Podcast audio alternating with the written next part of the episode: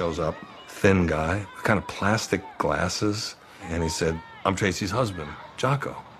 I said, Oh, I understand you're the greatest bass player in the world. He said, I am. I went, okay. And then, of course, the arrogant New York side of me came out. And I said, well, you know, why don't you get your bass and, and just play a little bit? Just play.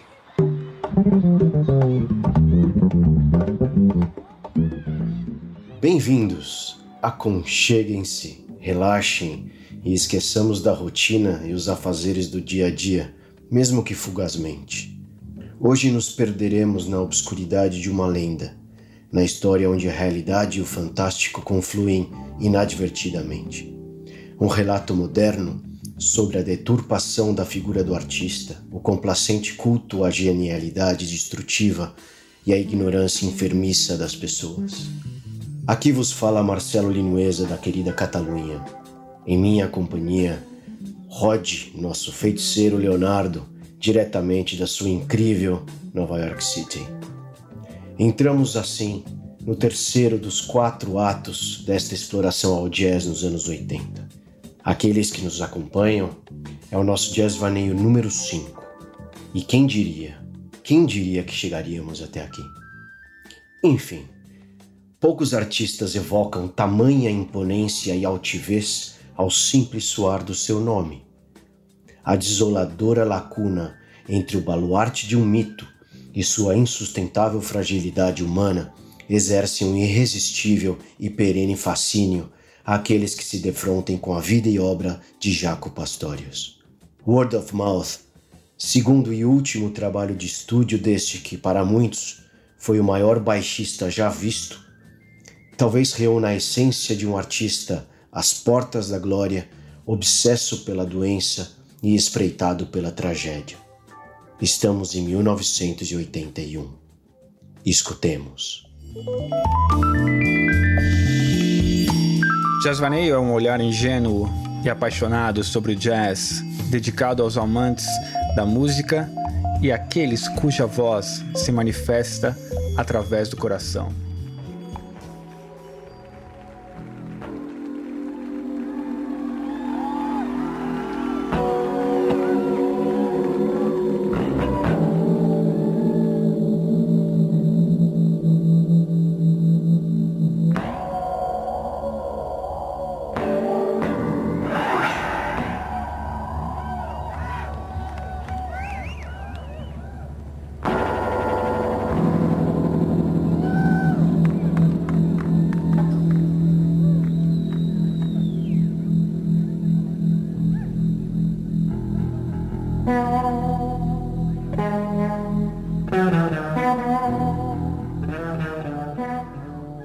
Não sou uma estrela. Nunca serei como Sinatra, Elvis ou Ray Charles. Sou apenas um imitador. Estou fazendo uma péssima imitação ao baixo de Jerry Dimmock, Bernard Odom, Jimmy Fielder, Jimmy Blandon, Igor Stravinsky, Jimi Hendrix, Joe Coltrane, James Brown ou Charlie Parker. Os grandes caras. The Cats como dizia ele. Eu somente estou respaldando os caras. Assim dizia Jaco Pastorius ao refletir sobre si. O mesmo Jaco Pastorius que petulantemente diria ao mestre Joe Zawinul que era o melhor baixista do mundo em seu primeiro encontro. E o mesmo que dizia também Take no prisoners para motivar seus companheiros de banda antes de cada um dos seus shows não façamos prisioneiros. A história da vida de Jaco Pastorius emociona, revolta e comove. Ter tido a oportunidade de mergulhar em suas páginas foi, para este que vos fala, eu, Marcelo, uma experiência marcante e que com muito carinho quero compartilhar com todos vocês. Espero que esta homenagem toque o coração de todos e permita, como consequência, uma relação com a obra desse fantástico artista mais profunda e intensa. Boa noite, Rodney, meu amigo. Boa noite, ouvintes. Como estamos? Boa noite, Marcelo. Que bela introdução, hein? Tudo bem, tudo em ordem aqui. Adoro Jack Pastorius, um dos meus grandes ídolos, Gosto muito dele. Vamos lá com esse programa, cara. Mas bela introdução. Oh, obrigado, meu amigo. E só para lembrar os ouvintes uh, que tem sempre à disposição o nosso e-mail info@jazzvaneio.com, nosso canal no Instagram para, para se comunicar conosco, uh, trazer as suas sugestões, suas críticas, seus elogios também, por que não? E caso estiverem escutando esse podcast uh, através da Apple Podcast, lembrar que também tem a possibilidade de avaliar, de dar a sua opinião sobre a qualidade desse trabalho que a gente propõe para vocês.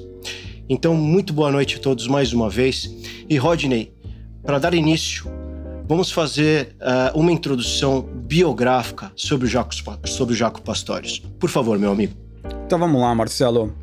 O nome de batismo dele é John Francis Pastorius, o terceiro, filho de Jack Pastorius e Stephanie Pastorius.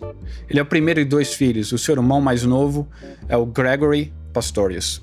Ele nasceu na Pensilvânia em 1951, mas basicamente foi criado na Flórida. É, ele teve uma vida muito, muito triste, muito breve, né? Pelos seus transtornos mentais, bipolar e o vício com as drogas e álcool. Ele chegou a falecer em 1987 na Flórida, deixando quatro filhos: Mary, John, Felix e Julius Pastorius.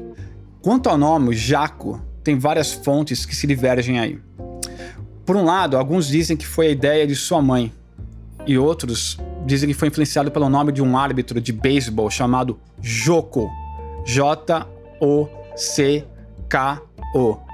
Joko Collan, que para lembrar também, a família dele e ele principalmente sempre foi um grande fã de esportes, né? os esportes clássicos aqui dos Estados Unidos, como beisebol, basquetebol e futebol americano. Uh, a música já foi uma grande é, protagonista na sua infância, né? O seu pai já era músico e, e, era um grande fã das big bands dos anos 50, como Nat King Cole, Tony Bennett, Duck Ellington e o Sinatra.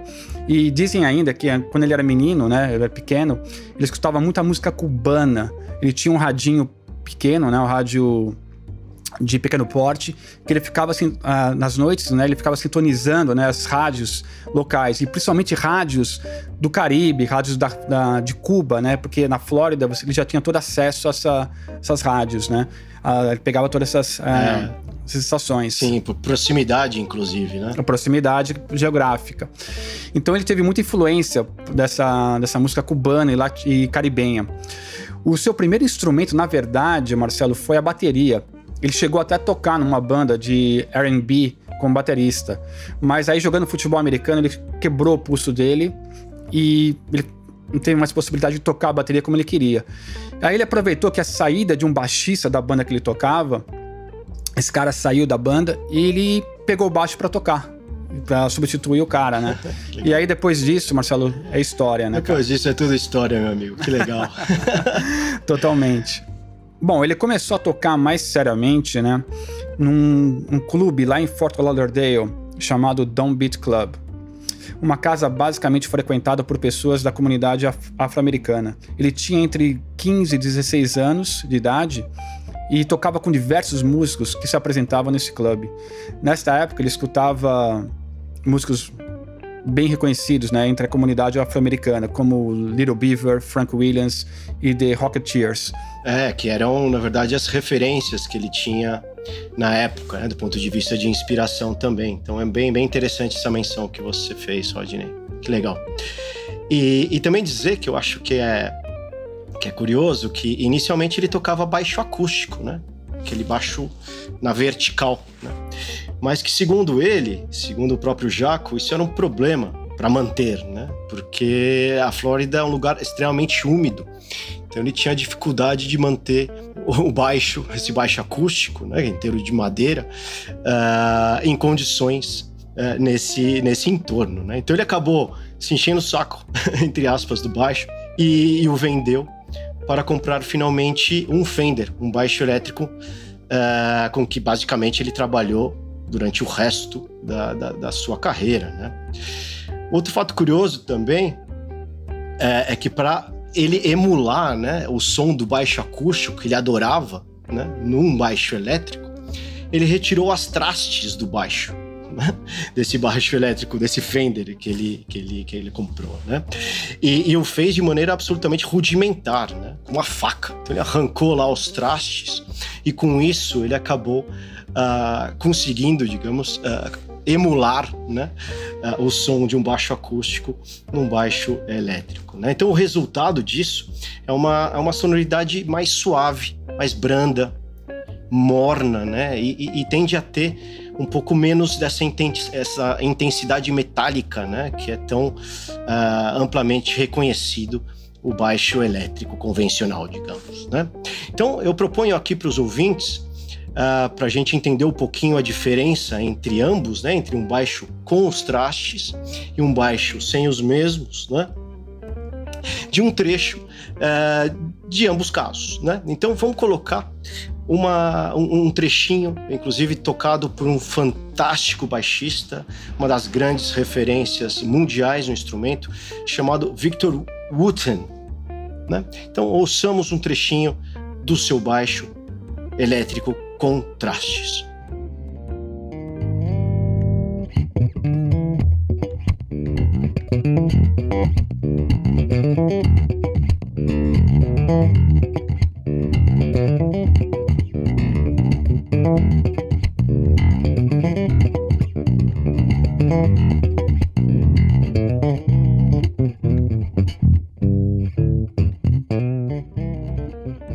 Bom, e agora eu acho que vocês vão perceber a diferença, façamos o mesmo, escutamos, escutemos um trechinho com o Jaco, já usando o seu baixo sem trastes. Percebam.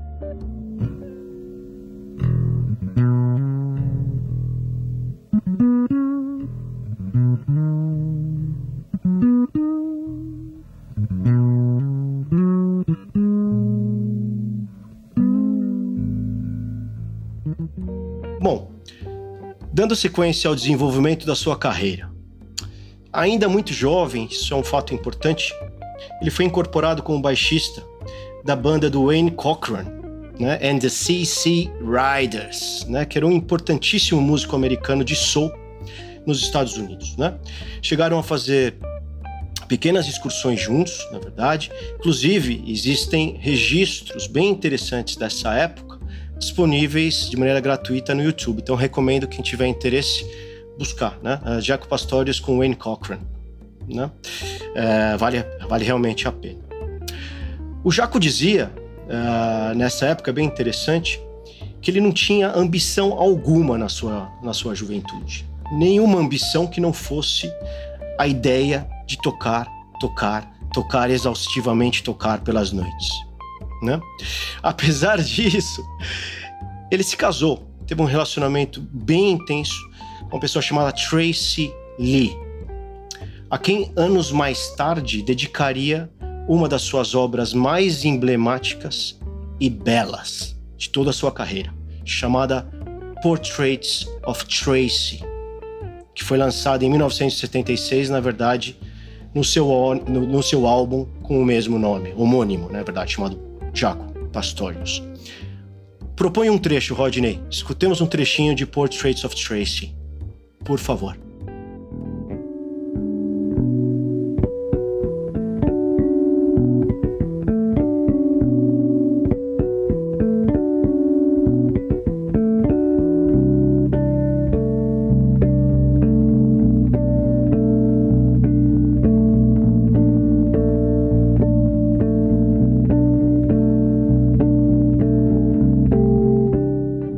Legal, é realmente fantástica essa obra, Rodney.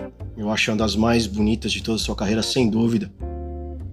E como dissemos antes, é provavelmente a mais emblemática, né? Eu acho que qualquer pessoa que a escute hoje a associe diretamente, invariavelmente, uh, com, com o Jaco Pastorius. Aliás, dúvida. o primeiro disco dele, eu, eu amo esse disco. Marcelo, eu adoro o primeiro disco dele. Também, também. Falaremos um pouquinho sobre ele, de, de forma breve mas o mencionaremos, é realmente especial. Disco homônimo, né, como dissemos antes, chamado Jaco Pastorius somente. Enfim, em 1970, Jaco e Tracy tiveram sua primeira filha, a Mary, né, que como diz ele, uh, disse ele muitas vezes, foi provavelmente sua maior fonte de inspiração para que ele realmente mergulhasse de cabeça na música e no seu desenvolvimento como instrumentista. A Mary Pastorius hoje também é música, compositora e tecladista. E eu gostaria de fazer uma menção aqui interessante sobre ela. Né? Eu recomendo, inclusive, aos ouvintes um belíssimo texto, né? um artigo que, que ela escreveu sobre o seu pai, sobre o legado do seu pai e como ela se relacionava com este mundo, tendo como sobrenome Pastórios. Esse texto é quase um desabafo que também aborda abertamente a doença do seu pai e a banalização da mesma, né? principalmente porque afetava o que para muitos hoje é um gênio. Né? E essa doença realmente afetou o seu pai de maneira extremamente dura. Né? E também a ela, esse é o fato curioso, ela sofre da mesma enfermidade, né, de, de, de transtornos mentais e, e, bipolares, né, e que a afetou desde os seus 18 anos de idade. Né. Esse artigo, insisto, está disponível, é mais do que recomendável, está na internet. Quem procurar o artigo como Just Daddy to Me, por Mary Pastorius, o encontrará. Eu, inclusive, colocarei o link uh, na descrição desse episódio que a gente está gravando agora. Bom? E falar um pouquinho sobre a sua evolução artística, né? Que foi realmente exponencial a partir do, do, do, do, nascimento da Mary, né? Uma das grandes inovações que o Jaco Pastorius trouxe e que até hoje o faz um dos maiores e mais revolucionários músicos na história do baixo foi ampliar o papel do instrumento na composição. Né? Convencionalmente, o baixo sempre esteve relegado ou mais associado a funções rítmicas junto à bateria, enquanto os outros instrumentos, como por exemplo o piano, os próprios sopros, né, o saxo, o trompete, etc., ou mesmo as guitarras, tinham o protagonismo ou a responsabilidade melódica e harmônico né, ah, nas composições. E o Jaco não somente incorporou de forma decidida a responsabilidade melódica à altura dos demais instrumentos ao baixo, também o projetou, também o projetou à frente como protagonista, né? tocando com extrema força expressiva e criatividade. Isso é muito notório e característico da abordagem do Jaco Pastório, do Jaco ao baixo. Né? Ele também, esse é um fato curioso, ele, ele ficou famoso, né? E muito reconhecido por suas explosivas apresentações, né? E inclusive às vezes, né, Rodney, acrobáticas, né? Talvez por isso venham as comparações amplamente aí divulgadas, né, do Jaco com o Jimi Hendrix, né? Mas eu acho que o Jaco, no final das contas, ele, ele até se movia com maior desenvoltura no palco que o próprio Jimi Hendrix. Isso é mais uma observação minha. Inclusive dizem que ele colocava uma espécie de pó ou de talco né, nas suas botas para que ele pudesse gerar esses efeitos cênicos, né, ao pular, né, essa coisa do enfim, do pó, de uma maneira se espalhar, enfim, né? Esses efeitos mais impactantes também, né? Fazia malabarismos com baixo, etc. Ou jogava para o alto e, e, e tudo mais, né? E também eu gostaria, eu acho que aqui entramos uh, numa questão técnica que vale a pena uh, mencionar aos ouvintes, porque ela realmente representa uma das grandes inovações que o, que o Jaco uh, trouxe ao instrumento. Né? Uma das grandes revoluções que ele propõe tem relação direta com a exploração dos harmônicos, técnicas de harmônicos falsos e naturais nas cordas do baixo. Os harmônicos normalmente foram mais utilizados pelos guitarristas, mais amplamente utilizados pelos guitarristas. Mas enfim, o Jaco levou isso às últimas consequências. Né? Então, só para que os ouvintes possam entender, um harmônico natural é um som produzido ao tocar uma corda com a chamada mão esquerda, né? ou aquela mão que a gente usa para formar os acordes, né? caso os ouvintes queiram uh, visualizar, né? que a gente usa para dar as notas no baixo, né? ou no, no, no braço do, do, do, instrumento, né? com uma mínima e bem delicada pressão. Né? Então, para chegar ao harmônico, você precisa pressionar essas cordas com extrema delicadeza, sem chegar a abafar o som por completo. Né? Essa nota harmônica que é produzida aqui, neste caso, né, da, da, da, dos harmônicos naturais, elas não coincidem com a nota resultante caso tivesse pressionado a corda de maneira mais intensa para obter, digamos, a nota natural. Então eu sei que isso pode ser complicado para visualizar, então eu vou propor aos ouvintes escutarem um trechinho do como, de como soa um harmônico natural. Rodney, por favor.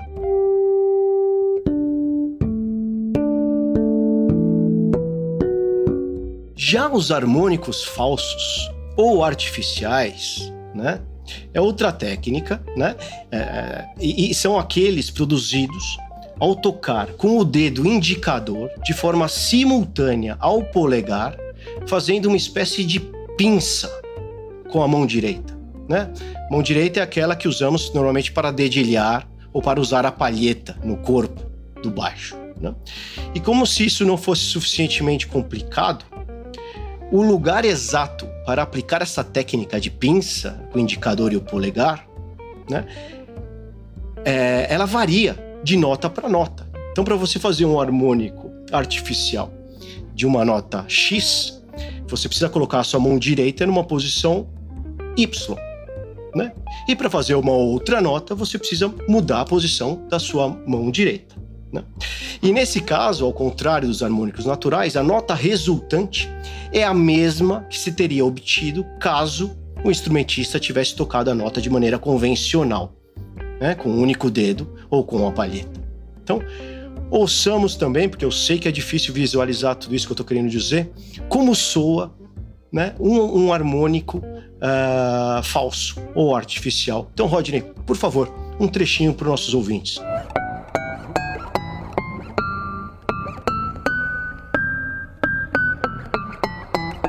Legal, eu espero que tenha ficado um, um, um pouquinho mais claro para os nossos ouvintes a diferença entre ambos, mas eu fiz questão, nós fizemos questão de trazer esse elemento, porque na verdade o Jaco elevou essas duas técnicas às suas últimas consequências. Né? Fez dos harmônicos uma fantástica e inovadora abordagem à composição musical, principalmente pela bela e riquíssima sonoridade que aportava às melodias. Né? Então ele chegou a compor músicas incríveis melodias, usando indiscriminadamente esses dois tipos de harmônico. Né? E intercalando inclusive técnicas de dedilhados e de acordes extremamente incomuns. A dificuldade técnica para se materializar né, é, esses trabalhos é máxima, né, é enorme e ainda hoje assombra tanto a músicos como instrumentistas, baixistas no geral, em todo o mundo. Né? E eu quero deixar aqui, uh, ah, para finalizar essa parte, um exemplo né, do tamanho que era este músico, que era o Jaco Pastorius, ainda antes de integrar o Weather Report, que a gente vai ter uma sessão específica para abordar essa banda, né? Mas, é, e, e, para isso, eu, eu proponho é, a audição de um trecho de Dona Lee. Né? Dona Lee é uma obra do Charlie Parker, que foi regravada pelo Jaco nos anos 70. Né? E o interessante aqui ah, dessa, dessa mostra né, é, é que é uma gravação modificada no que se faz uma sobreposição de um solo do baixo do Jaco tocando Dona Lee com a versão original do Charlie Parker. Né? E é incrível, impressionante como o Jaco é capaz de fazer as transições das notas, né, que originalmente tinham sido gravadas, né, pelo Charlie Parker, com a mesma fluência e delicadeza no baixo. Né? Então ouçamos isso porque é realmente muito, muito, muito representativo e interessante.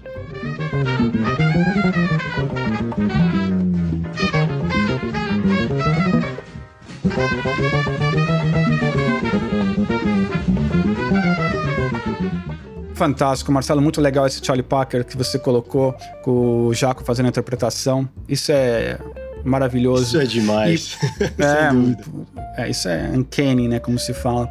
E pegando esse gancho, Marcelo, eu queria mencionar um fato curioso que ocorreu em 74, quando o Jack Pastores e o Pat Martini se conheceram lá em Miami. Os dois estavam na fase inicial de carreira, né? E eles chegaram a gravar um, um, um álbum, um LP chamado Jaco, com o Paul Play no piano e o Bruce Timmons na bateria. E nesse, no mesmo ano, né, de 74, eles lançaram não oficialmente esse álbum. Depois, no ano seguinte, em 75, o Jaco participou na, na, gravação do primeiro disco do Pat Martini, Bright Size Live. Dúvida, que legal, Rodney. Excelente, excelente menção. Interessantíssimo. Eu, inclusive, tenho gravado uh, esse, esse álbum, esse Jaco, né? Como você bem disse, foi lançado de maneira extraoficial, mas hoje está disponível, né? Acho que dá para os ouvintes aí que tiverem interesse, porque realmente é um álbum que reflete esse momento incipiente de ambos músicos, né? No comecinho da carreira deles. Né? Então acho que realmente interessante, Rodney. Então, Marcelo, o Jaco tinha acabado de gravar com o Pat Martini seu primeiro, primeiro disco, né? No Bright Size Live, e em 75, e já estava começando a iniciar a carreira dele, né? Entrando nos anos dourados da, da carreira dele. Fala um pouquinho sobre isso, Marcelo. Sem dúvida, Rodney. Como você bem disse, foram os anos dourados da sua breve vida. Né? A mais produtiva e de vertiginoso, eu diria, crescimento como instrumentista e compositor. E posso ainda afirmar, Rodney, se você me permitir, né, sem medo de errar ou inclusive de exagerar, o baixo elétrico como instrumento e a própria música, no seu sentido mais amplo, nunca foram os mesmos depois dessa fase que a gente vai abordar aqui do Jaco Pastores. Eu vejo dessa forma. A história começaria da seguinte maneira.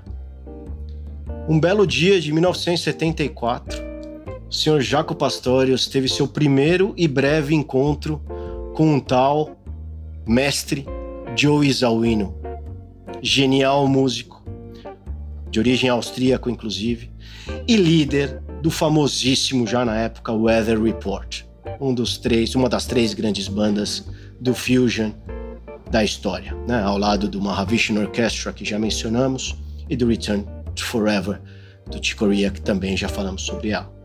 Então, e o caso era o seguinte: a banda do Jaco Pastorius, que ele vinha, enfim, tocando na época, abriria um show do Weather Report, né? Só que o avião que trazia o Weather Report para esse espetáculo se atrasou, né? E a banda acabou chegando muito mais tarde ao local do espetáculo, né? E nem teve a oportunidade de ver a apresentação do Jaco Pastores e o Jaco também não teve nem oportunidade de encontrá-lo antes. Mas enfim, ele esperou o, o, fechamento, a conclusão do show, foi procurar o Joey Zawino, enquanto este, né, enquanto o Joey revisava seus equipamentos, enfim, estava finalizando as coisas para ir embora já para o show do, do dia seguinte, né? E, e o abordou. E dizem as más línguas que o Jaco né? reconhecidamente, inclusive para muitos, era um maltrapilho total, se vestia mal, de uma forma super, enfim, desleixada. Se aproximou depois desse show ao Joe Zawino ocupado e disse somente o seguinte para ele: Senhor Zawino, ou Mr. Zawino, disse, somente queria dizer que há muito tempo sou seu fã. Meu pai era um apaixonado por Cannibal Adderley Olha, Sr. Zawino, eu gostaria de interpretar algo da minha música para você. Foi o Joey, assim, pego de sopetão, olhou pro Jaco e disse: Ah, sim? Poxa, e, e quem é você? Qual é o seu nome? E o Jaco disse: Meu nome é John Francis Pastorius III e sou o melhor baixista do mundo. Essas são as palavras do, do Jaco pro Joey. O Joey olhou para ele e disse: Hum, fora daqui, sai. Essa foi sua resposta, assim de sucinta, assim de breve e assim de indelicada. Deixemos assim. Enfim, neste mesmo dia, apesar dessa resposta, o Jaco conseguiu entregar uma fita demo sua ao Joey Zawino. Né? E menos de dois anos mais tarde, como falaremos um pouquinho mais adiante, ele viria a se incorporar à banda do Weather Report. E o resto é história. Bom, depois desse episódio, e evidentemente antes de que ele entrasse no Weather Report, em 1975 ele lança o seu primeiro álbum solo, né, gravado em, uh, nos estúdios da Columbia, em Nova York City, e lançado no ano seguinte, já em 1976, contando com uma formação galáctica, diria eu. Né? Reunido, na verdade, os músicos foram reunidos pela própria gravadora de forma exclusiva, pensando nesse trabalho. Né? Notem, não era a banda do Jaco. Né? Os artistas foram contratados, como eu disse, pela própria gravadora, somente para gravar esse disco. Tamanha a impressão que o Jaco já, enfim, uh, trazia para as gravadoras e para o mundo da música e do jazz, evidentemente, na época. E nessa banda, para que vocês tenham uma ideia, estavam Herbie Hancock, piano, John Elias, percussão, Narada Michael Warden, bateria, e os irmãos, os queridos irmãos Randy e Michael Brecker, respectivamente no trompete e no sax. Lenny White, também na bateria. Howard Johnson e outros músicos mais. Enfim, uma formação estelar, como dizíamos. Jaco já era uma celebridade na época, principalmente no mundo jazzístico né? E todas as possibilidades de futuro se abriam uh, para ele, né? Isso é um pouquinho a ideia, né? Finalmente, já chegando em 1976, ele se incorpora ao já mencionado e importantíssimo Weather Report. Né? Uma colaboração que durou cinco anos e rendeu cinco trabalhos, cinco álbuns. A banda na época contava com o seu líder, né, evidentemente principal compositor, já mencionado Joe Zawinul, né, fantástico e também não menos famoso, inclusive por ter trabalhado uh, com Miles Davis no seu segundo quinteto mais importante, no sax Wayne Shorter, Narada Michael Warden e Chester Thompson, ambos revezando na bateria, Alex Acunha e Don Alias como os magos na percussão. Essa era a banda do Weather Report na época. Brincadeira. Enfim, o primeiro registro com a banda foi o álbum Black Market, né? lançado inclusive no mesmo ano de 1976.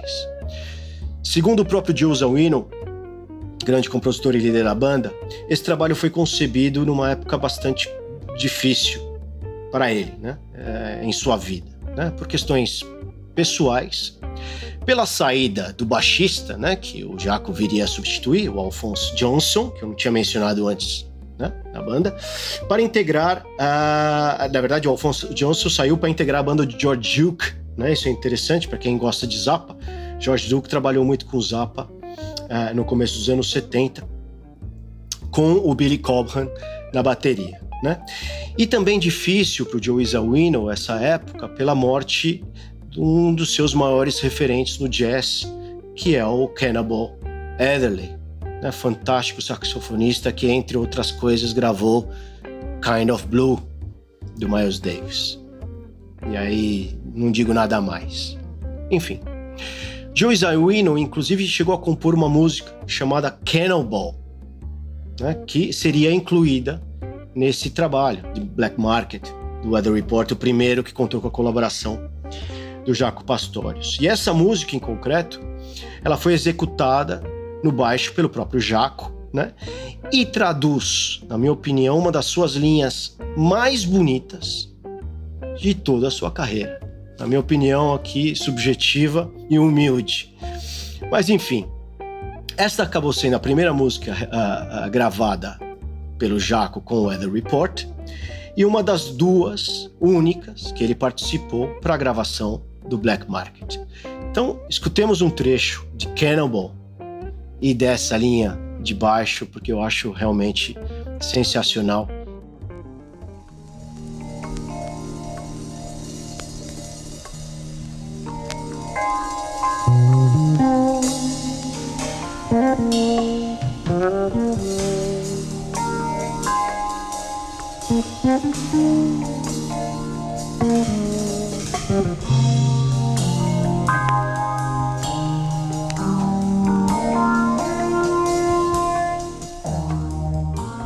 Salo, isso é maravilhoso, cara. Essa música é linda. E, aliás, eu queria falar uma coisa. No, o ano de 76 foi um ano que tudo aconteceu pro, pro Jaco, né? Esse ano ele fez a sua primeira participação, né? A sua primeira colaboração, vamos dizer assim, com a Johnny Mitchell. De tocando em quatro das nove músicas do seu álbum Idira. Um dos aspectos que chamou mais atenção nesse trabalho que ele fez com ela foi que eles gravaram esse álbum, em, principalmente o baixo, né? Foi gravado em multitracks, em vários canais. Em, em cada track ele fazia um timbre, uma toada, e depois isso, isso, tudo se juntou em um arranjo só. Todos esses arranjos foram se juntaram numa conexão só, numa track só. E toda essa, essa forma simultânea de gravação resultou numa forma, um trecho belíssimo e que eu até eu gostaria de colocar aqui pra gente ouvir.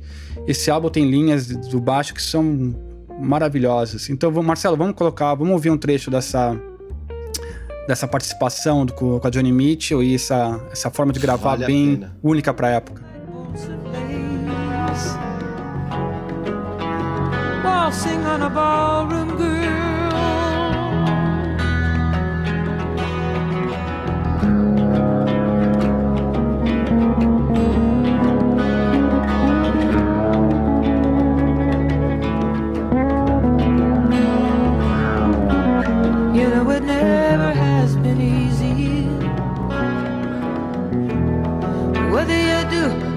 do not reside, whether you travel the breadth of extremities or step to some straighter line.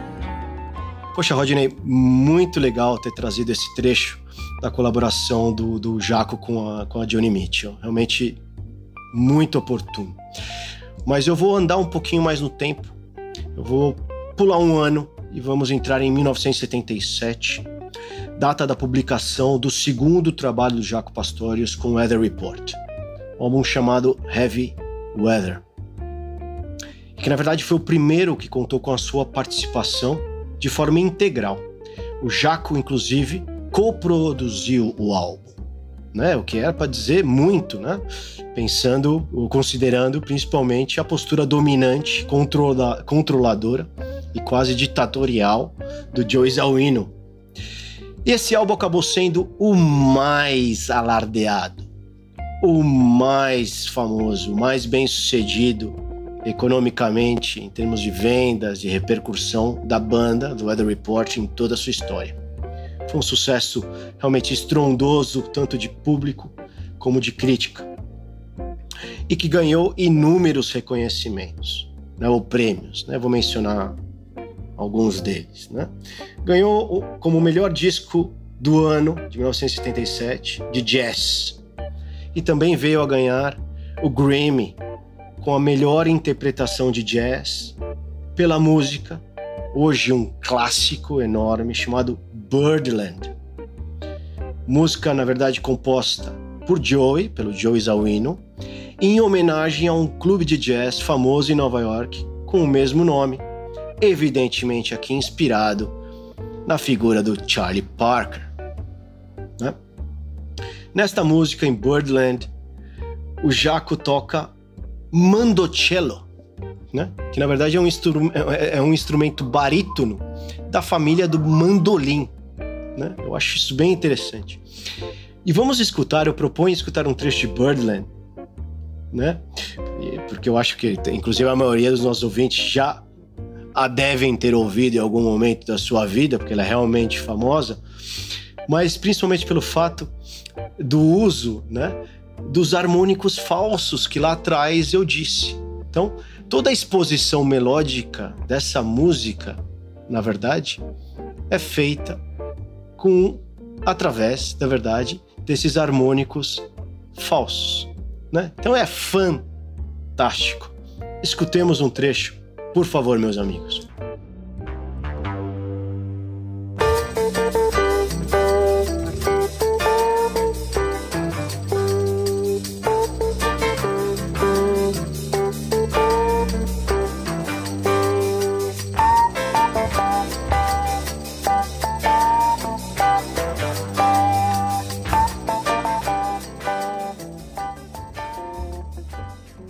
Mas posteriormente ao Heavy Weather, esse álbum de 77 que mencionamos, o Jaco ainda viria a gravar outros três discos, né, com Weather Report.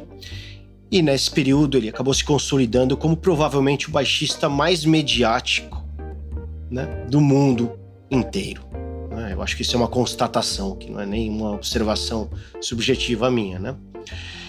O seu caráter, né, em contraste com a força do caráter do Joe Zawino como líder, na verdade os dois tinham personalidades aqui conflitivas, é importante que se diga também.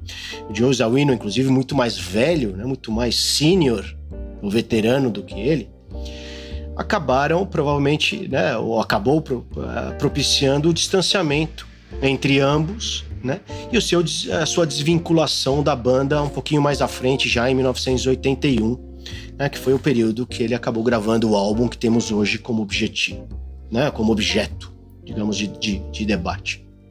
Né? Mas antes de entrar nesse período, né, eu gostaria de mencionar que em 79, isso é um fato bem curioso, né? Foi quase um terremoto né, no mundo do jazz nos Estados Unidos, que foi a formação do que ficou conhecido na época como The Trio of Doom. Ou em português, poderíamos traduzir de alguma forma como o Trio da Perdição, né, que era um projeto do Jaco Pastorius com John McLaughlin e o Tony Williams, para que tenhamos uma ideia. Né? E como eu disse, uh, as más línguas, ou que é, a, a, mídia hoje, né, os artigos é, retratam desse período, é que esse projeto estava na boca de todo mundo né, em Nova York. Só se falava dessa ideia, desse projeto, que os três músicos viriam a trabalhar juntos. Né? Mas infelizmente, e em resumo, de forma bem breve, o projeto durou apenas alguns meses, para não dizer dois ou três meses, né? E acabou rendendo uma única apresentação ao vivo, né? Que foi num festival é, de música, de jazz, na Havana, em Cuba, em Cuba, né? Que foi promovido pela gravadora, pela Columbia, né? Então a ideia é que depois desse show, desse festival, a banda se reunisse em Nova York para gravar um trabalho de músicas originais em estúdio, né? Mas devido a vários desentendimentos né, e conflitos entre, particularmente, o Jaco e o Tony Williams, tendo como fundamento a atuação do Jaco Pastorius nesse festival em Cuba, né, uh, no qual o Tony Williams considerava que o Jaco realmente teve uma, uma atuação, na, na concepção dele, né, desastrosa, né, ou se excedendo do ponto de vista uh, musical, instrumentista, né, e provavelmente aqui a leitura que eu faço, o Jaco já dando algumas mostras do, da, enfim, da doença que ele viria a, a, desenvolver de forma mais intensa e também sua relação com as drogas. Então, devido a esses desentendimentos todos e essa, essa, essa performance do Jaco, eles entraram em atritos e, e, e, o projeto foi cancelado. Né? Então, eu coloco aqui para os ouvintes, para você, Rodney, um pouco a reflexão de que o que poderia ter sido isso, né? um power trio com John McLaughlin, Tony Williams, na bateria, evidentemente, e o Jaco Pastorius. Mas enfim. Mas mesmo com o cancelamento desse enorme projeto, né, e sua posterior desvinculação ao Weather Report, como eu mencionei antes, né, trouxe em contrapartida a oportunidade ao Jaco Pastorius de formar a sua própria banda né, e abrir assim um novo capítulo na sua vida, né? que também acabou, infelizmente, durando muito pouco, né? como a gente vai, vai explorar um pouquinho mais adiante. Né? Mas, enfim, foi um momento no qual o Jaco teve a oportunidade de realmente apostar por um projeto mais pessoal, mais íntimo, né? E que ele pudesse explorar toda a sua individualidade e as suas ideias, pensando na música não só como instrumentista, mas também como compositor. Então, Rodney, meu amigo e ouvintes, vamos entrar agora no período final, nos últimos anos da vida do Jaco Pastorius, um período com luzes e sombras, principalmente com sombras, né? E eu gostaria que, por favor, você desse uma pincelada de como isso se, se materializou. Por favor, Rodney. Não, realmente, Marcelo, em 79 ele se separou da Trace Lee, teve uma separação bem traumática, e mas apesar disso ele se casou novamente com a Ingrid Pastorius, uma mulher nascida na Indonésia, onde ele teve dois filhos com ela, gêmeos, Félix e Julius Pastorius. Os dois nasceram em junho de 82. Aliás, o Jaco sempre considerou esse evento uma dádiva em sua vida. Embora não tenha conseguido ser um pai presente, né, cara, em quase nenhum momento da, da vida desses bebês. É, Rodney, é, sem dúvida é uma bela observação que você fez uh, do começo desse período mais negro, né, como dissemos antes, mais cheio de sombras. Mas uh, voltando um pouquinho no tempo, né, antes do nascimento dos gêmeos, em 1980, o Jaco acabou fechando um contrato de grandes proporções econômicas, inclusive, com a Warner, né? Uh, e a gravadora considerava, ou considerava, na verdade, uma enorme oportunidade comercial, pensando no, no mundo do jazz fusion, né? E o produto desse contrato, dessa relação, foi a gravação, diga-se de passagem, nada isenta de turbulências e problemas, né, do que seria o seu segundo álbum, e na realidade o seu último de estúdio, infelizmente, chamado Word of Mouth, de 1981, né, que é o objeto de debate do nosso episódio de hoje. Né? Ok, e eu também acho que é digno aqui de, de dimensão é, é, colocar que os sinais mais evidentes né, do processo uh, do Jaco Pastorius, né, é, de deterioração, digamos, da sua saúde mental, foram observados a partir do início da década de 80, né, justo quando ele estava uh, assinando esse contrato com, com a Warner, né, e provavelmente ainda mais notórios né, esses problemas de, de, de saúde a partir de 82, quando ele foi finalmente diagnosticado como maníaco depressivo.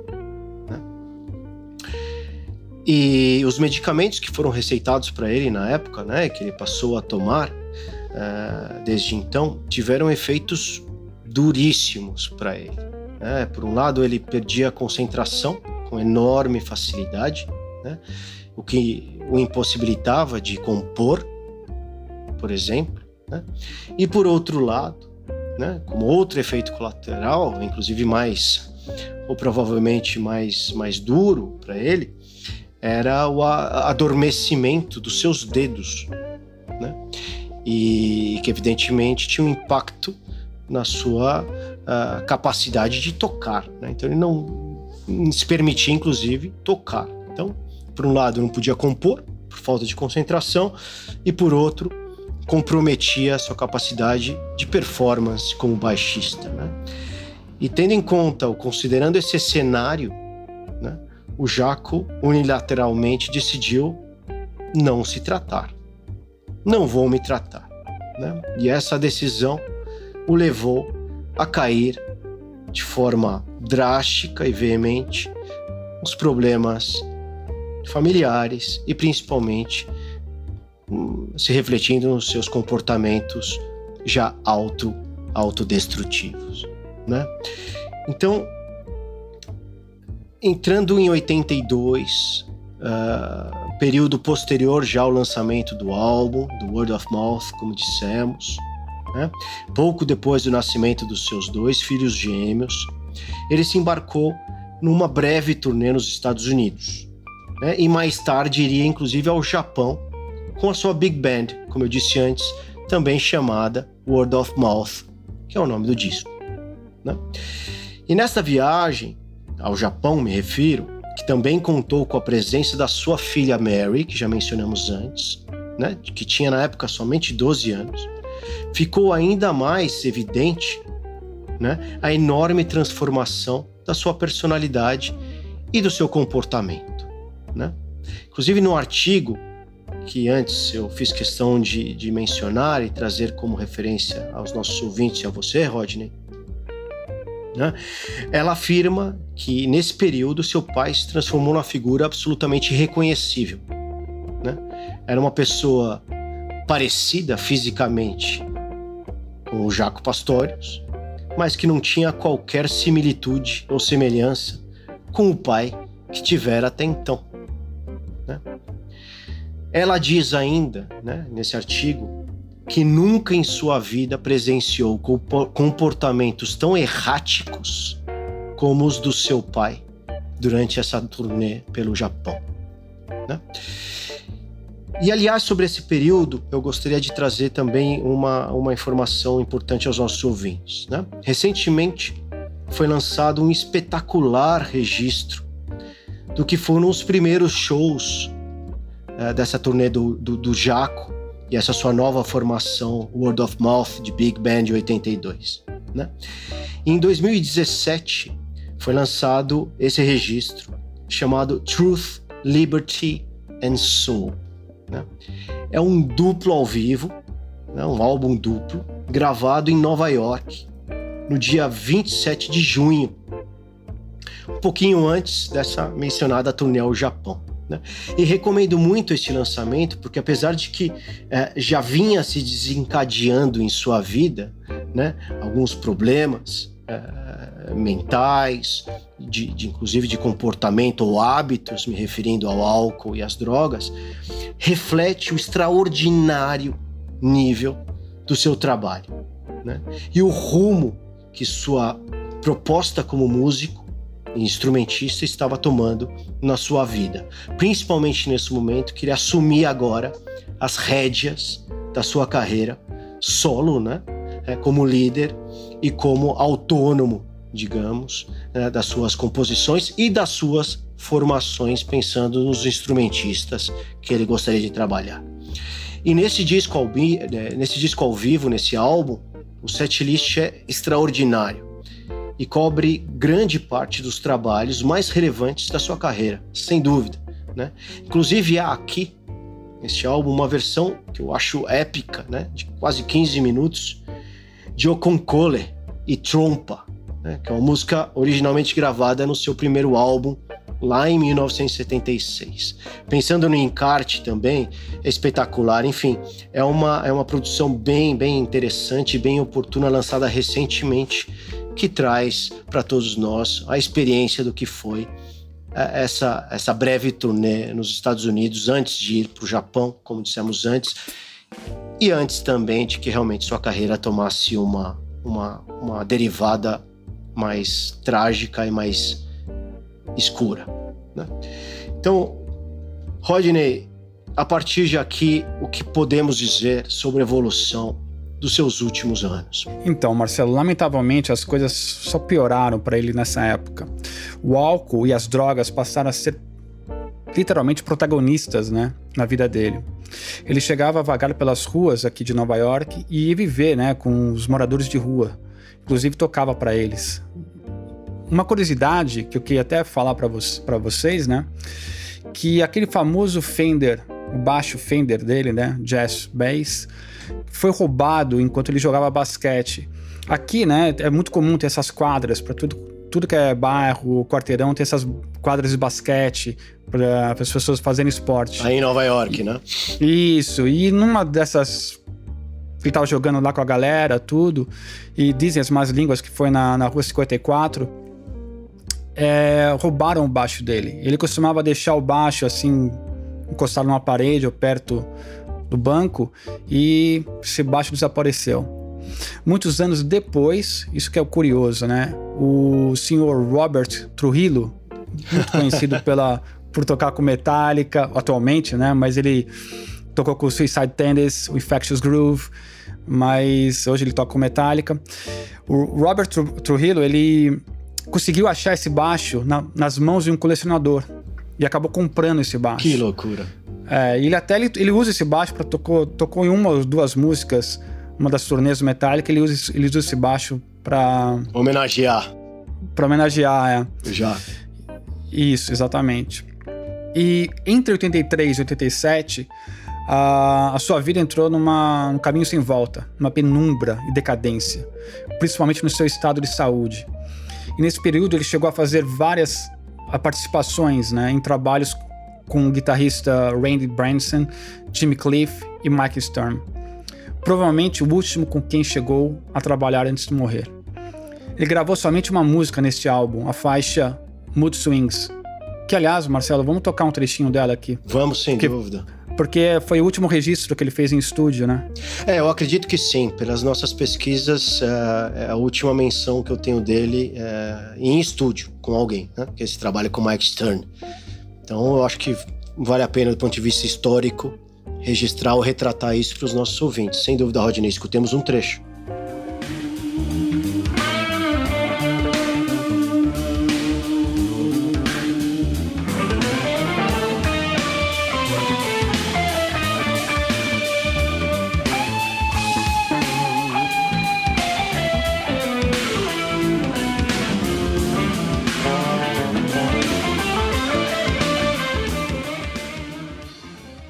Então, legal, ouvintes.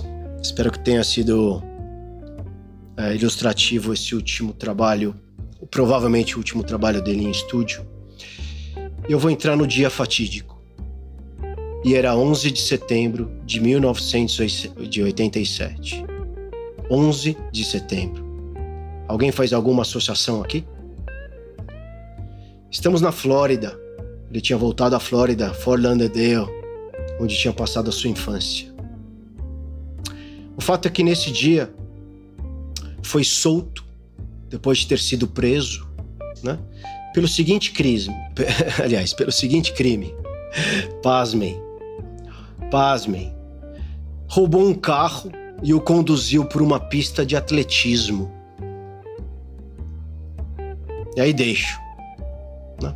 O que achamos? Né? O que acham? Enfim, nem carteira de motorista tinha. Enfim, neste fatídico, uma vez mais, 11 de setembro de 1987, Jaco Pastorius uh, tentou sabotar um show de nada mais, nada menos do que Carlos Santana, cujo baixista nessa formação era o Alfonso Johnson, quem o Jaco, anos antes, 11 anos antes, tinha substituído ao entrar ao Weather Report. Ele foi evidentemente obrigado a abandonar o recinto e dali foi a um bar, um bar da zona ou do bairro, onde também acontecia uma apresentação de música ao vivo. Perdão a expressão aqui, mas bêbado ou alterado até a medula, em todos os sentidos, tentou interromper este show, nesta casa de show, causando um enorme alvoroço, né? Até que finalmente foi expulso de novo, né? pelos seguranças desse bar. Um deles, o líder deles, uma pessoa chamada Luke Haven, ou Haven, não sei como pronunciar, que aliás era um especialista em segurança para esse tipo de enfrentamentos, né, com clientes alterados, digamos, né? Mas não se contentando em somente retirá-lo do recinto, o espancou até sua saciedade, até ele não conseguir mais. A surra deixaria o Jaco em coma? Com fraturas faciais diversas, lesões profundas nos olhos e também nos braços ou nas costas.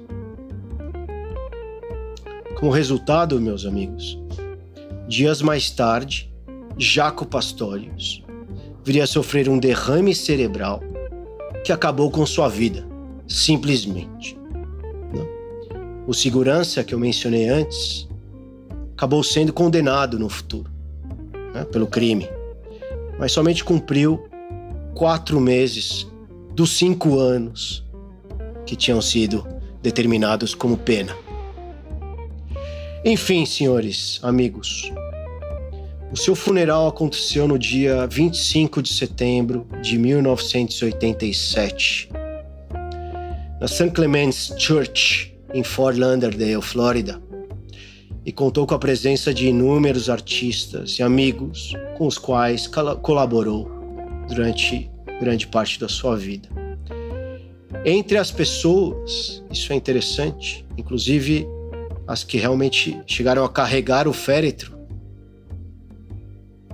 estavam o próprio Joe Zawino, líder do Weather Report, e seu mentor, provavelmente musical, durante esses cinco anos ou seis anos que ele esteve com o Weather Report, e o outro Wayne Shorter, também saxofonista do Weather Report.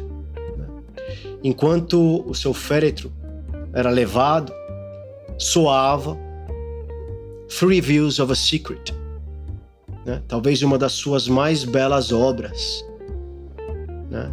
é, de toda a sua trajetória, que inclusive é uma das músicas que temos em debate no álbum de hoje, Word of Mouth. E eu quero finalizar essa parte biográfica, extensa parte biográfica e homenagem ao Jaco Pastorius, fazendo uma recomendação, uma outra recomendação aos nossos ouvintes, que é um documentário, um filme sobre o Jaco Pastorius, né? produzido pelo próprio Robert Trujillo, do Metallica, que o Rodney mencionou antes. Então veja, está disponível gratuitamente no YouTube e que conta grande parte disso tudo que a gente debateu e comentou uh, nesse episódio.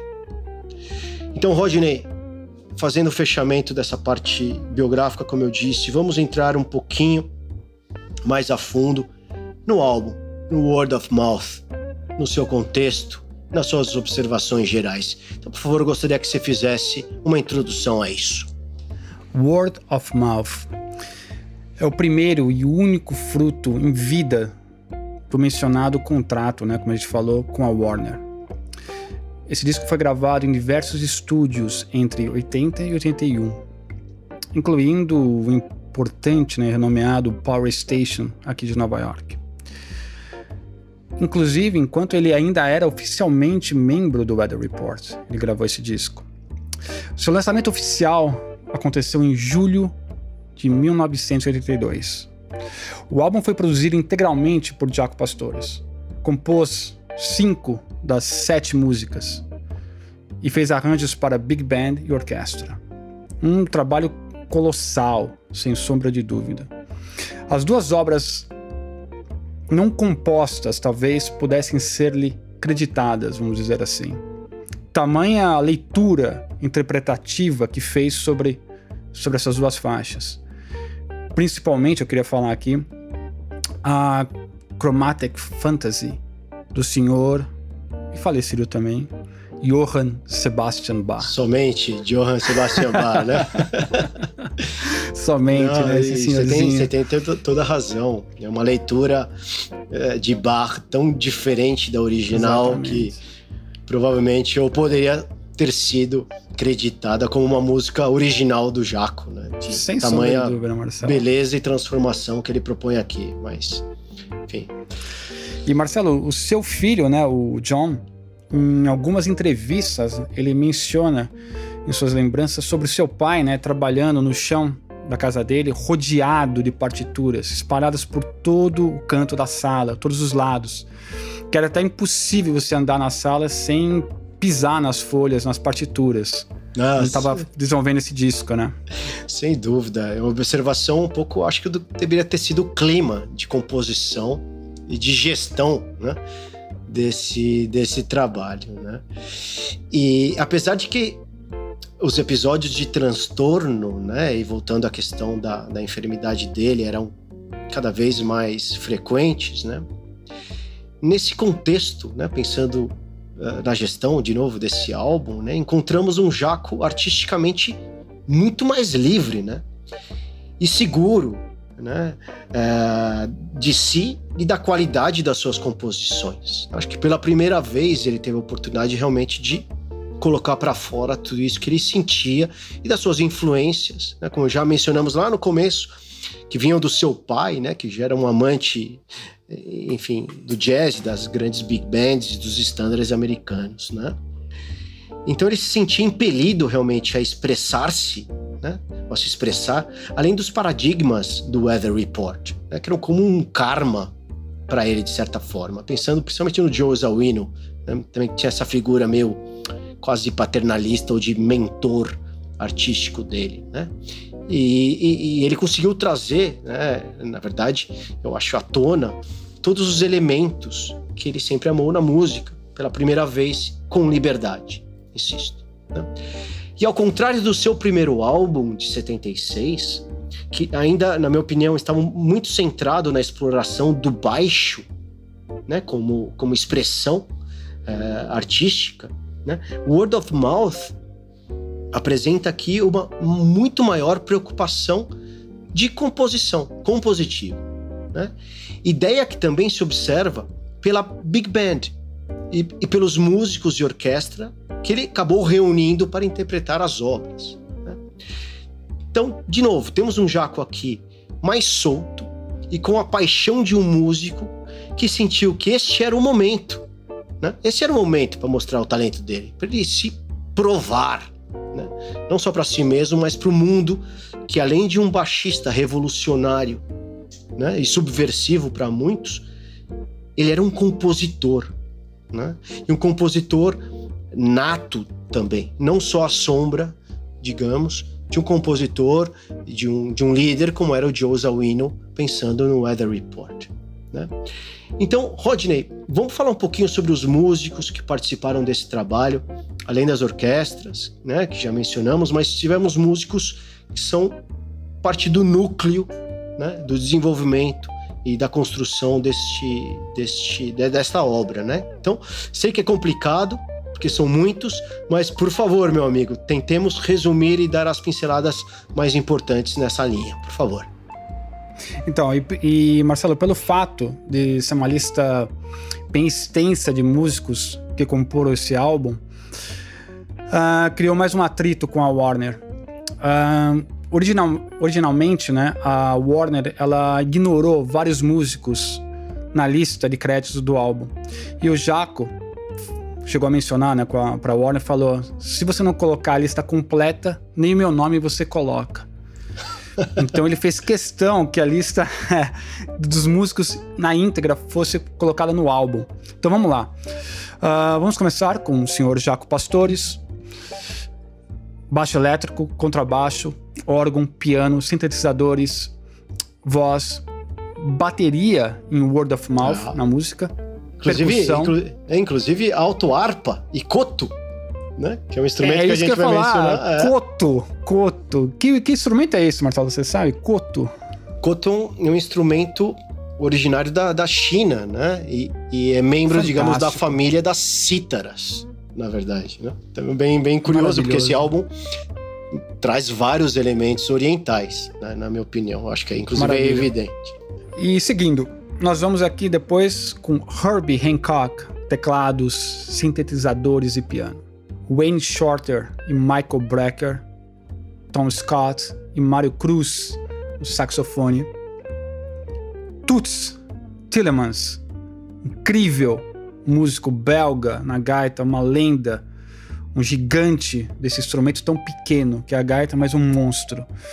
Aliás, talvez um dos principais músicos neste álbum. Seguimos com Chuck Fiddley no trompete, John Clark na trompa, Howard Johnson, tuba, Senhor Dom Alias e Robert Thomas Jr. na percussão, Peter Erskine, espero que a minha pronúncia esteja correta, mas Peter Erskine e Jack Dijonet revezando na bateria. Desculpa a minha pronúncia em caso esteja errado. Paul Hor Miller e Otelo Molino tambores metálicos. E finalizamos com a participação inusitada nesse álbum. É. John F. Pastorius, o quarto. Seu filho de somente sete anos. Na voz, em John e Mary na faixa. Que é a última música do álbum, na verdade, né? Exatamente, exatamente. É, bem interessante. E legal, Rodney. E esse álbum provavelmente represente é uma leitura que eu faço um pouco mais ampla, né? represente a década inteira dos 80 como, como poucos, né? Eu acho que temos aqui elementos das duas principais filosofias ou dos dois principais polos né, do jazz, né? Por um lado, ortodoxia, né, que permeia canções como a Three Views of a Secret ou mesmo Liberty City, né? E por outro lado, essas, essas abordagens de free jazz ou avant-garde, né? É, insinuadas em músicas como Crisis, que é a primeira que abre o disco, ou a Chromatic Fantasy, que você mencionou, Rodney, anteriormente, é, sendo baseada numa obra do Johann Sebastian Bach. Né? As duas principais mutações que também mencionamos no nosso primeiro episódio dos anos 80 né, também estão presentes aqui. Né? O acid jazz, por exemplo, se observa na faixa título, Word of Mouth, em certa medida. Né? E por outro lado, também o smooth jazz, ainda que neste caso seja um pouquinho mais difícil de se identificar, também está ali. Né?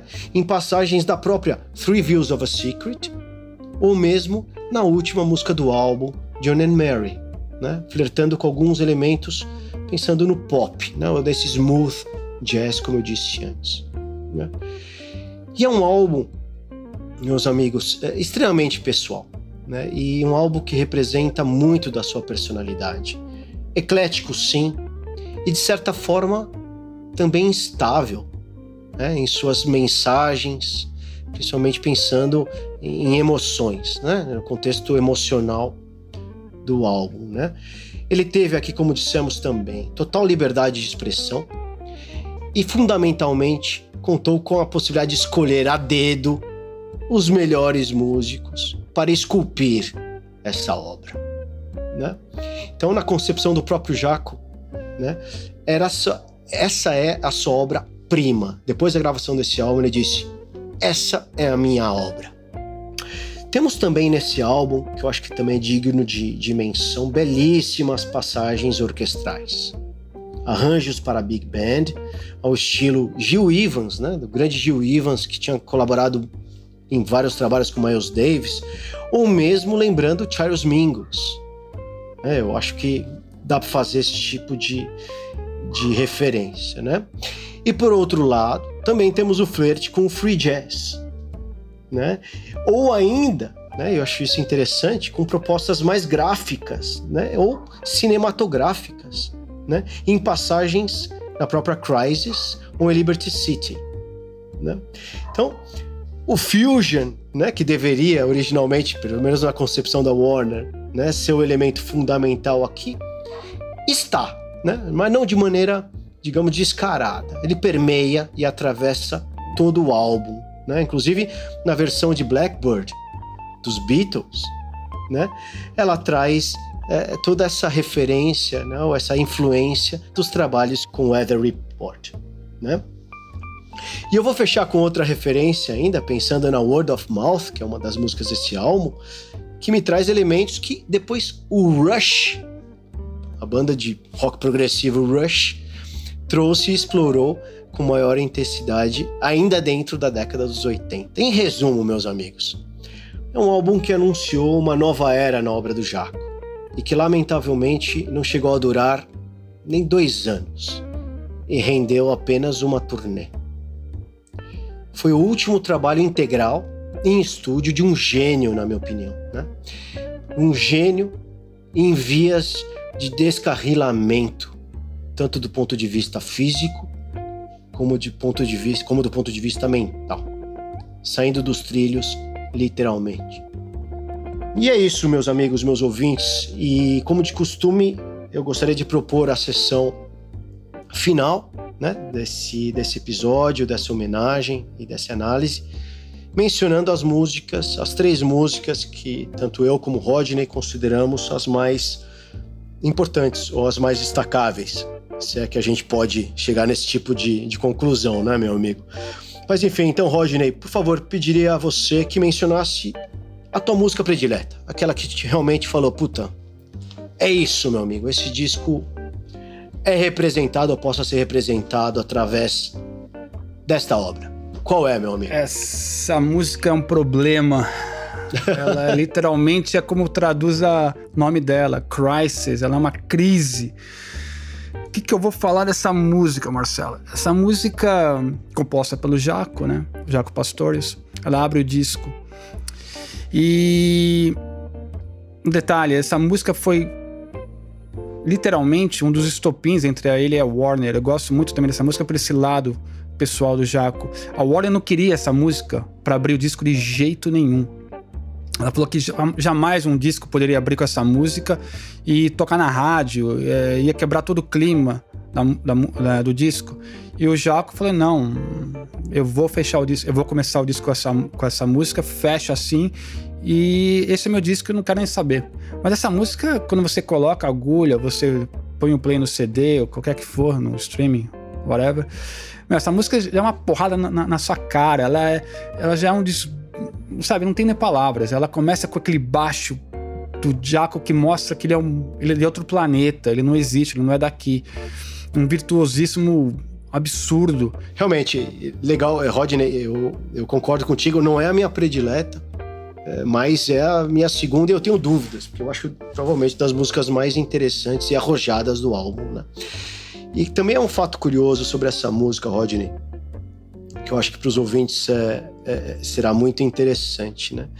Essa música, o, o Jaco, né, quando ele a concebeu, ele falou: Poxa, eu quero que todos os instrumentistas a gravem de forma separada.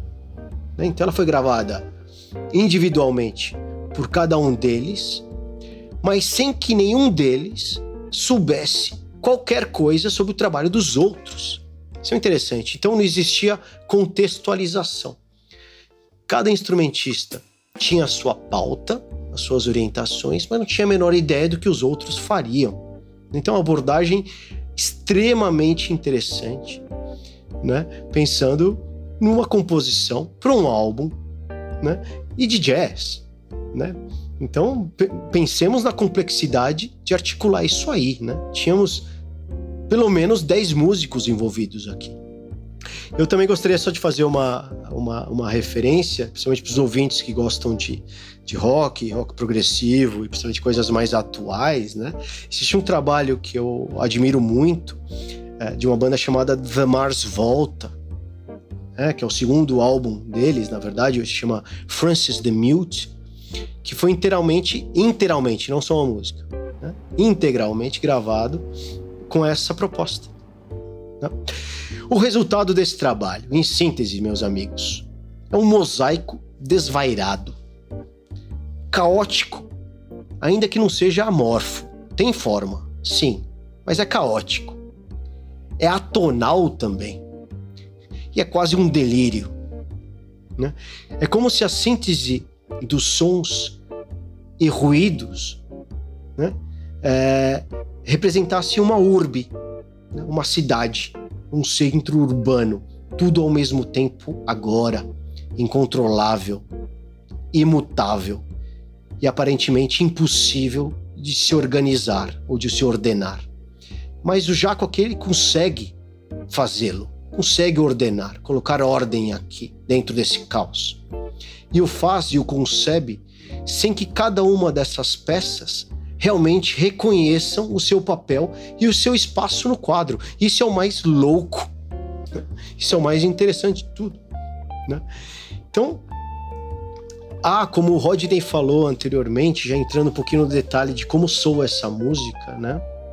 É uma criação de séries, eu, eu chamo de séries, né?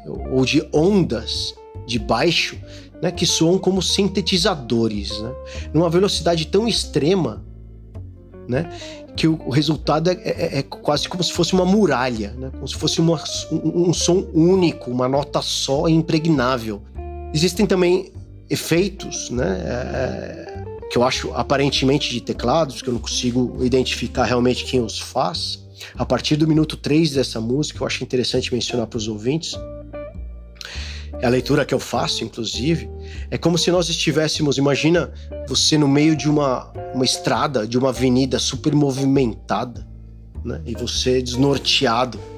Aí nesse meio passam carros, motos, caminhões, buzinas, gritos, xingamentos em ambos os lados em alta velocidade, né? Enfim, dá a sensação que a partir desse momento, né, minuto 3, muito provavelmente a gente esteja entrando nesse contexto, né? De estar no meio de uma de um zoológico urbano, né?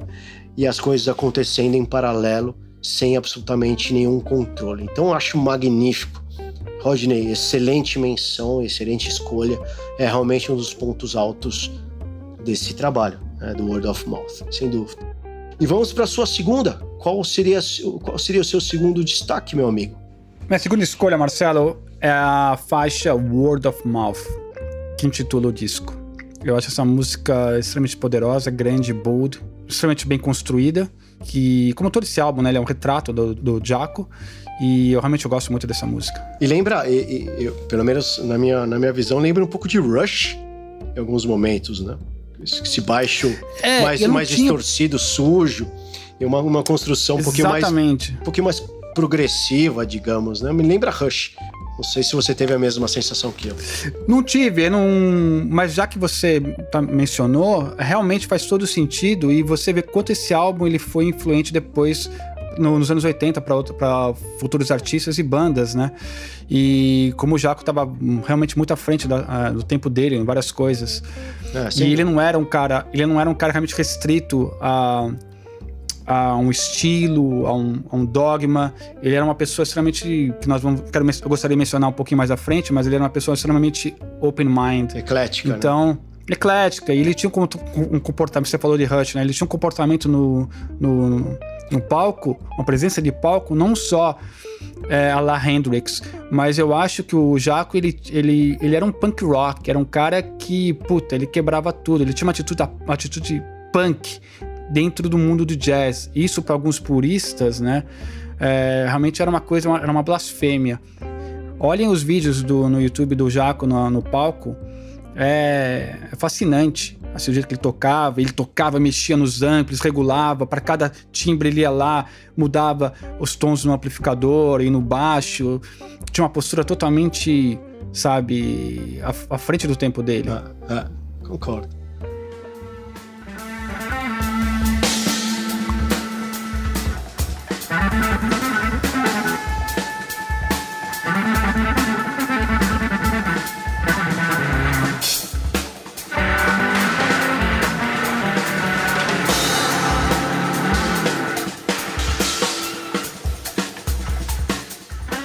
Legal, meu amigo.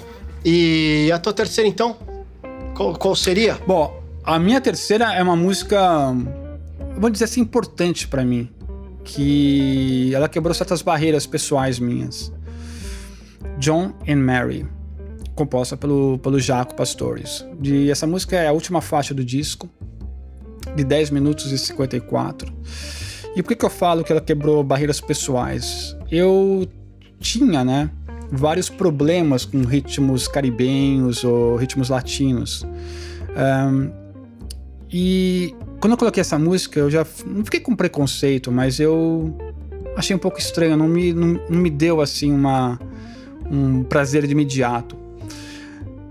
Uh, mesmo sabendo que o Jaco tinha uma influência desde menino, que a gente mencionou no começo, desde menininho ele ouvia no rádio todas essas influências latinas, também por crescer na Flórida, Miami, Fort Lauderdale, era, era inevitável que ele ia ter essas influências. Então você vê que, que ele coloca tudo isso nesse disco, principalmente nessa música. A música ela vai crescendo, ela é uma música progressiva, ela vai crescendo e toando e, e, e se transformando, principalmente em atos então ela tem esse ato que eu vou botar entre aspas mais latino, que seria o primeiro, depois ela se transforma para um segundo ato, depois ela se volta para um terceiro ato. Uma música extremamente complexa que vira uma coisa linda e maravilhosa. E eu até acho, posso também estar enganado, mas eu vejo muito, muito nessa música. É, desculpa, eu vejo muito no trabalhos do Sting e do Peter Gabriel, depois no, nos anos 80, muita influência dessa música, principalmente no Sting. Concordo contigo, ainda que eu não tenha essa, essa eu não faço essa associação tão clara, digamos, com o mundo da música caribenha, né, com a música latina. Existe, está lá, eu acho que é, é notório, mas para mim provavelmente não seja o, o ponto mais importante de, de, dessa música, né? Mas é, é, desculpa te interromper, Marcelo, mas como eu falei, é uma coisa, foi uma coisa pessoal minha. Claro. Uma visão bem, bem pessoal. E, e, essa é a ideia, meu amigo. Essa é a ideia que a gente traga aqui as nossas percepções e, e sensações sobre sobre sobre um álbum, sobre uma música em concreto. Né, e, é absolutamente válida e eu e, e, inclusive concordo com você que em certa medida está lá, né? Mas Para contextualizar um pouco para os nossos ouvintes, John e Mary é a última música do álbum. Ela fecha, ela tem aproximadamente 11 minutos, né? É uma das minhas preferidas também. Eu tenho aí dúvidas se é da segunda ou a terceira, mas não vem ao caso, é uma bobagem. É uma música que foi inspirada e dedicada aos seus dois primeiros filhos, né? A Mary, que já falamos antes, e ao John, né? Inclusive conta, como também já dissemos anteriormente, com a participação do John, do John Pastorius, o quarto, na verdade, é, durante essa música. Ainda que ele tivesse na época, provavelmente, não sei, seis, sete anos, por aí, alguma coisa do tipo. Né?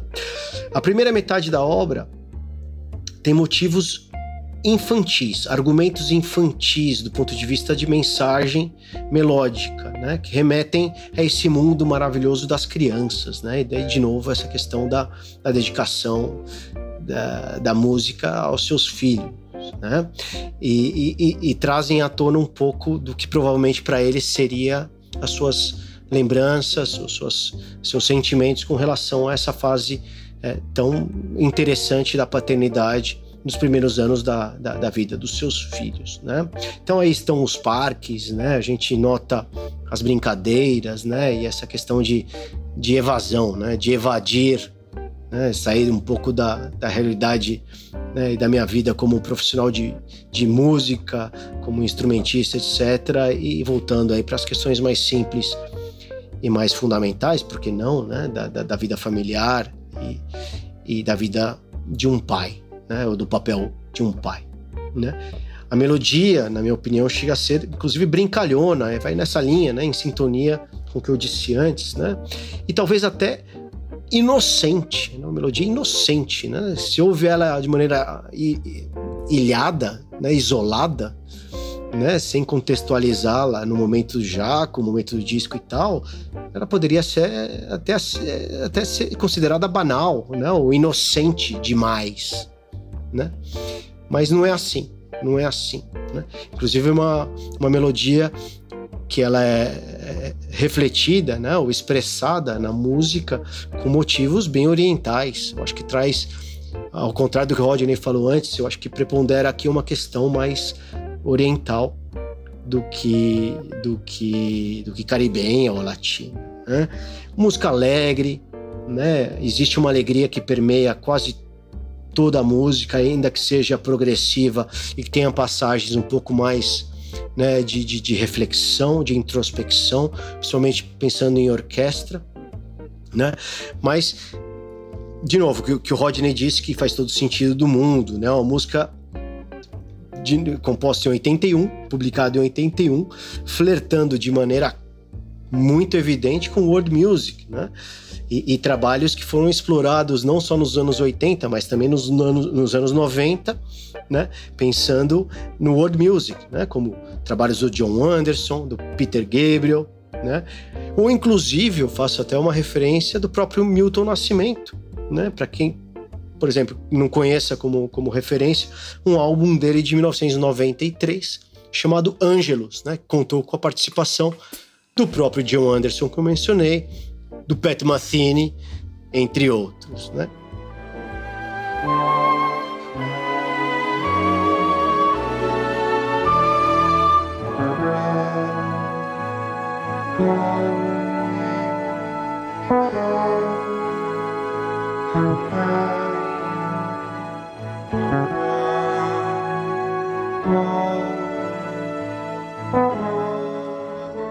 Então, é isso aí, Rodney. Eu acho que eh, a gente acabou abordando em grande medida o que essa música traz. É uma das preferidas, é um dos pontos altos, uh, sem dúvida, esse disco. E, eu vou agora mencionar a minha terceira, né? Que eu não tive oportunidade até então. Você acho que falou das suas três, é isso, Rodney? Isso mesmo, Marcelo. Você tem que falar a sua terceira. Tá, então a minha terceira, meus senhores, meus amigos, é a segunda música do disco que é a Three Views of a Secret, também composta por ele. Né? Ela é uma releitura, na verdade, né, do seu clássico com Weather Report, lançado originalmente no álbum Night Passage de 1981. A opinião do duro né? e genial ao mesmo tempo. Né? Essa figura de pai que tinha é, com relação a Jaco Pastorius, né? o Joe Zawino, né? foi a melhor composição feita em toda a carreira do Jaco Pastorius até então. Né? A música nessa versão, se é na versão do disco, assume proporções diferentes às suas, à sua proposta original, né? em termos de arranjo e composição para big band e orquestra. Mas aqui eu acho que o, o, o grande destaque fica em mãos uh, ou no sopro ou no pulmão né, do Toots Thielemans né, e sua gaita. Né. Ele acaba liderando, no final das contas, a proposta melódica, que é nostálgica né, dessa música, com acompanhamento de big band e, e às vezes, em momentos, também é, com a ameaçadora, eu diria, ameaçadora é, é, participação da orquestra. Então existem interessantíssimas inserções de, de flauta, outros motivos orquestrais também acontecem durante grande parte da obra. Os arranjos são fenomenais em todos os âmbitos, mas principalmente pensando nos metais big band, né? O baixo, como acontece em grande parte desse disco, não assume o protagonismo em nenhum momento, né? É, a sua a sua proposta, a sua exposição é mais ornamental, né? mais do ponto de vista de arranjo do que realmente de protagonismo durante a música. Né? Isso é um exemplo um pouco da preocupação compositiva e a maturidade compositiva que vinha uh, uh, transmitindo o, o Jaco. Né? E eu acho que também não poderia terminar de falar dessa música sem dizer que hoje, né, é, provavelmente é uma das músicas que mais carga emotiva traz né, aos amantes é, da figura e, e, do artista Jaco Pastorius. Né? Eu acho que é inevitável não se emocionar com essas notas e com uma interpretação tão soberba, como eu disse antes, do Tuts né, na gaita. E há um vídeo que eu gostaria de recomendar aos nossos ouvintes, que está disponível no YouTube, de forma gratuita, de uma apresentação uh, na Bélgica, em 1985, já bem posterior ao lançamento desse disco. Durante um dos poucos e breves hiatos né, de integridade física e mental que o Jaco desfrutou entre o período de 83 e 87, no qual Toots e Jaco né, interpretam Three Views of a Secret, essa música, mas em formato dueto, e tendo Jaco aqui ao piano. Né? Então aqui o Jaco, para quem tiver a oportunidade de ver esse vídeo, não consegue esconder sua enorme alegria, é contagiante, é, com, é, é comovente, meus amigos, e dilacerante, na minha opinião. Né? Os seus sorrisos, sua espontaneidade, né? de uma pessoa já enfim, numa condição física e mental tão comprometida, né? É, durante, enfim, a, a performance dessa, dessa, dessa, música, dessa melodia, né? Inclusive depois no final um abraço provavelmente derradeiro entre ambos, realmente foi muito, foi muito bonito e, e emocionante para mim. É muito fácil de encontrar, como eu disse, está no YouTube. Digitem Jaco mais, né? O símbolo de mais. Tuts Three Views of a Secret e vocês a encontrarão. Né? Inclusive, nós fecharemos esse episódio de hoje, depois das nossas últimas palavras, uh, colocando um trecho desse, uh, dessa, dessa performance entre os dois. Ok? Então é isso, Rodney. Uh, eu acho que eu faria para finalizar, só uma, fecha, uma, uma menção, desculpa, honrosa a Liberty City, né, que eu acho uma das músicas mais importantes do álbum, mas não quero me estender aqui.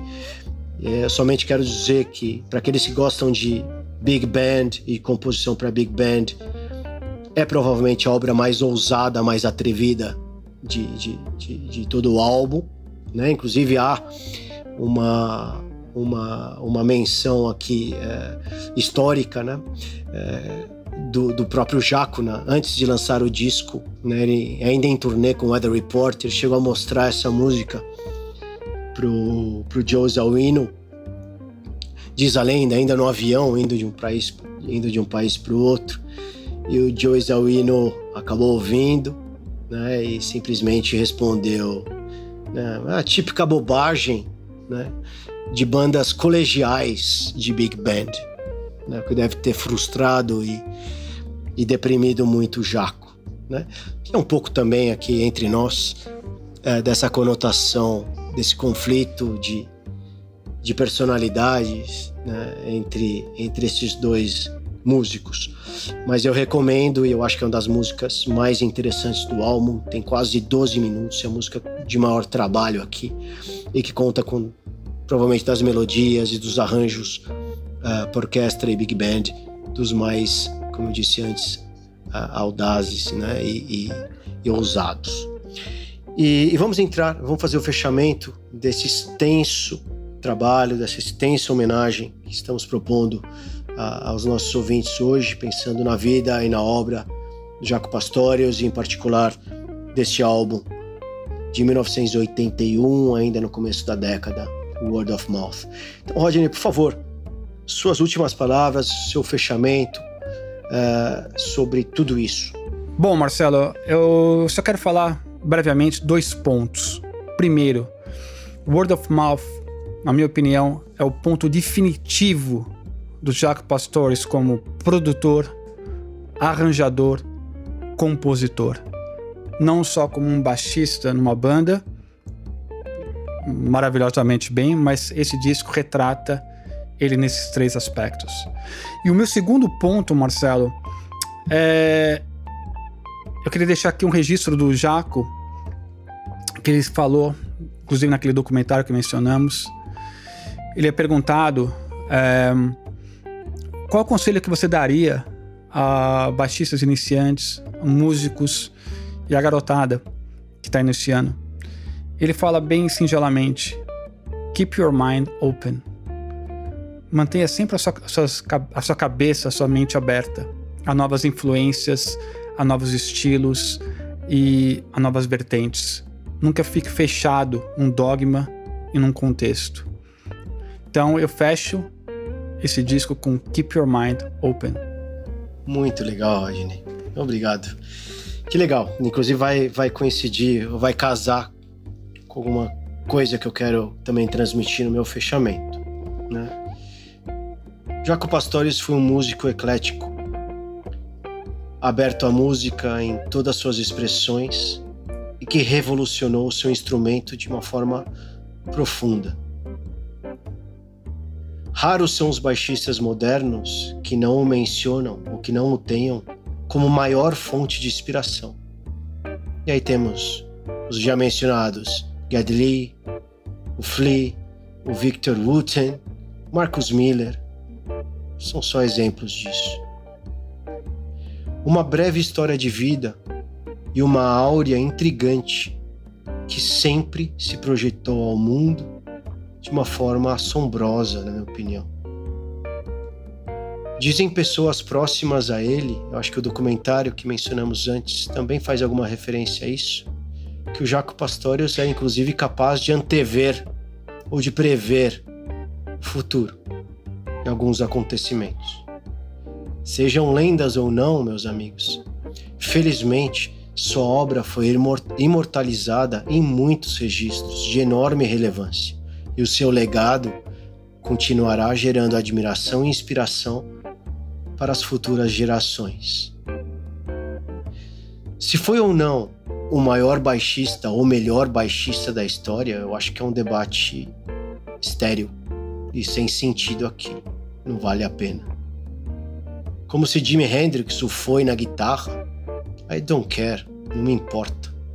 Eu acho que a relevância, a importância desses artistas reside na sua capacidade de manter as suas obras vivas e necessárias ao longo dos anos, passando de gerações a gerações. Então quero finalmente aproveitar esse fechamento para dedicar esse episódio de forma especial ao meu filho. Hoje, um jovem, um jovem sonhador, um aprendiz desse instrumento, como Rodney você bem disse, né? É, pensando na mensagem que, que o Jaco Pastorius passava a essas pessoas, né? De, de que realmente a ideia é manter a, enfim, a mente aberta, né? E eu dedico esse episódio ao meu filho, né? Pensando de que um cara que faleceu já há quase quanto? 30 anos, 40 anos, né? é também fonte de inspiração e de emoção a jovens como o meu filho que estão dando seus primeiros passos no instrumento ou na música uh, de maneira geral. Então, esse eu acho que é o valor de um gênio, esse eu acho que é o valor de um músico, de um artista do tamanho do Bujaco Pastores. Então fica aí a mensagem para meu filho, se ele puder ouvir isso algum dia, eu espero que sim, de que realmente é, explore essa linha, né? essa ideia de mente aberta e de que a, a música deve ser, por essência, algo eclético, algo amplo e inclusivo. Eu faço aqui então meu agradecimento final aos todos, a, a todos os nossos ouvintes Recordando que, como sempre, tem à disposição o nosso e-mail, o nosso canal do Instagram, para se comunicar conosco e transmitir as vossas emoções, as vossas ideias, as vossas mensagens. Né? Agradecer ao Rodney também pela brilhante atuação e participação nesse episódio e convidá-los a que dentro de uma semana nos vejamos outra vez trabalhando e abordando um novo trabalho do jazz nos anos 80.